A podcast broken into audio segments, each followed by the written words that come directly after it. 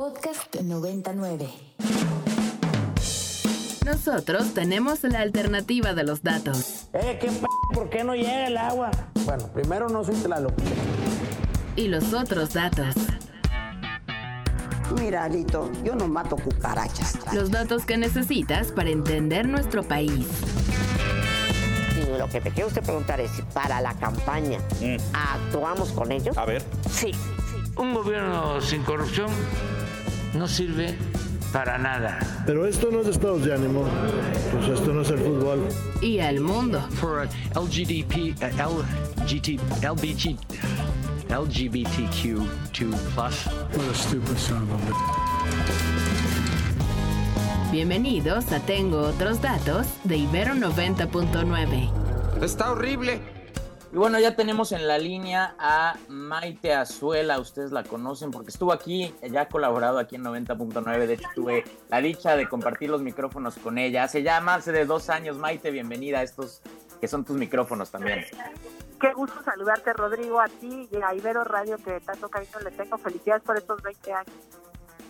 Muchísimas gracias, Maite, y también gracias por tomarnos la llamada. Oye, para poner en contexto un poco a la audiencia, a la audiencia, perdón, formaste parte del comité técnico que eligió a las quintetas finales de candidatos para ser consejeros del INE. Escuchaba la entrevista que tuviste hoy por la mañana con nuestro compañero Mario Campos y decías que, te quedaste con un sabor agridulce por lo que pasó.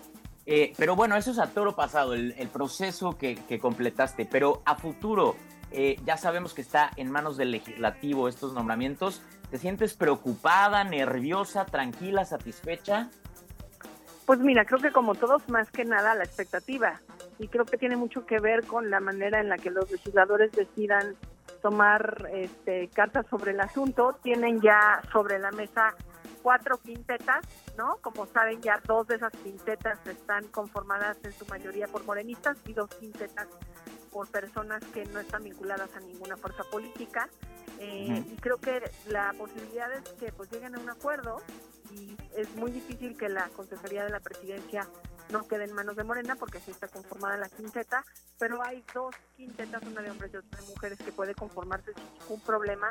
Por perfil independiente, profesional y, y bueno, pues con la tranquilidad de que cumple con la idoneidad que la convocatoria nos obligaba a, evaluar.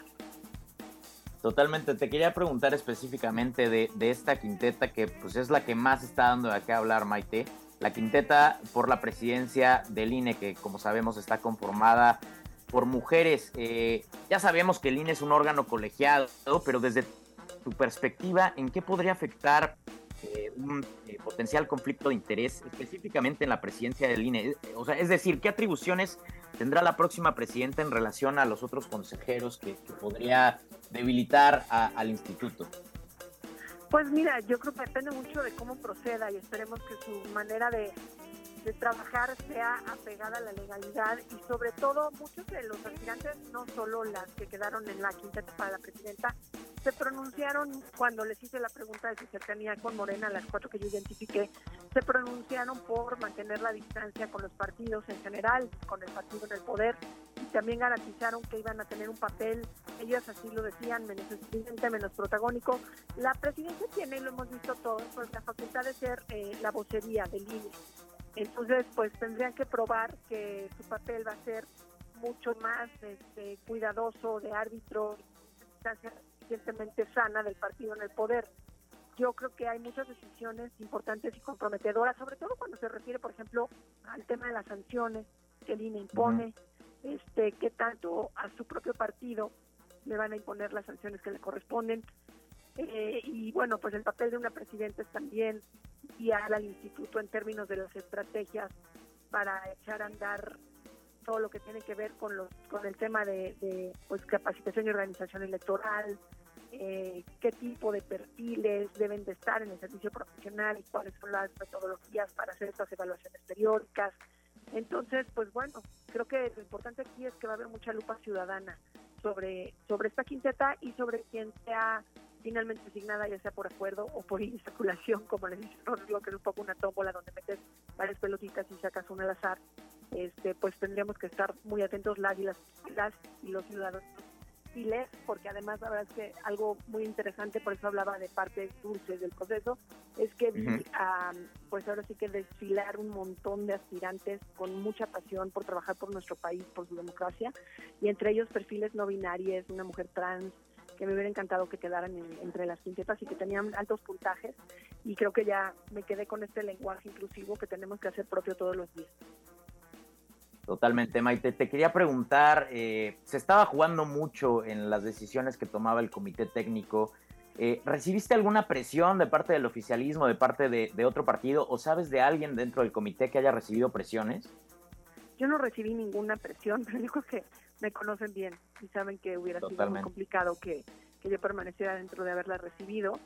Este no puedo asegurar que ellos hayan recibido alguna, pero sí, pues el voto mayoritario era muy coincidente eh, de algunos de los integrantes, a excepción quizá de Sergio López Ayón y, en algunos casos de mis compañeras este, Evangelina Hernández y Araceli Mondragón, pero, pero sí, creo que había, no, si no presión, por lo menos sí había acuerdos entre ellos y creo que eso pues facilitó eh, en buena medida que salieran cosas positivas y que lográramos consenso y en otro sentido pues que la mayoría gana, ¿no? Cuando es un órgano colegiado y no hay mucho que hacer, cuando eres minoría más que aceptarlo. Eh, en mi caso pues desde el el- voto particular que emití.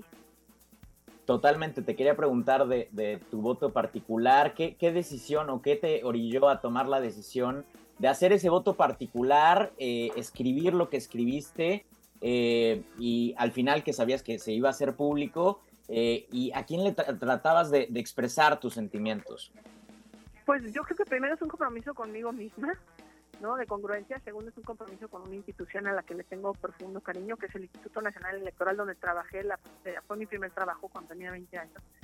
Me tocó un IFE, que era autónomo, que tomaba decisiones apartidistas y creo que apelé a, a poner sobre la mesa perfiles que pudieran garantizarnos eso, ¿no? Que el corazón autónomo del INE siguiera vivo. Y por otro lado, bueno, también creo que traté de convencer a mis compañeros con argumentos, con documentos, eh, y lo más importante, había sobre la mesa muchísimo de dónde echar mano para que los perfiles no fueran mayoritariamente morenistas. Difícilmente iba a pasar que uno o dos perfiles no lo fueran, pero imagínate teniendo 92 entrevistados Claro. eh, con buenos puntajes. Creo que había suficiente eh, pues trayectoria, suficiente experiencia en temas electorales y en algunos casos sí fue tomado en cuenta, pero en otros pues creo que la decisión tuvo más que ver con, con garantizar espacios de personas. Quiero pensar positivamente que tiendan puentes con Morena, ¿no? Totalmente. Pues Maite, agradecerte y yo me quedo con, con lo que tuiteaste el domingo. La paz de ser congruente, transparente y honesta no se cambia por nada. Te lo agradezco mucho, Rodrigo, porque las redes a veces sí, sí agotan y, y creo que la desinformación es este, delicada cuando se trata de esto.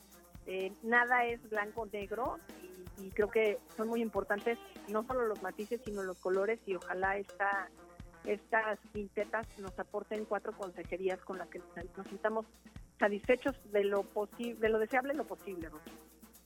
Totalmente, para mantener a nuestro querido INE robusto y, y confiable. Muchísimas gracias, Maite, por tomarnos Gracias la llamada. te mando un gran abrazo. Igual a ustedes.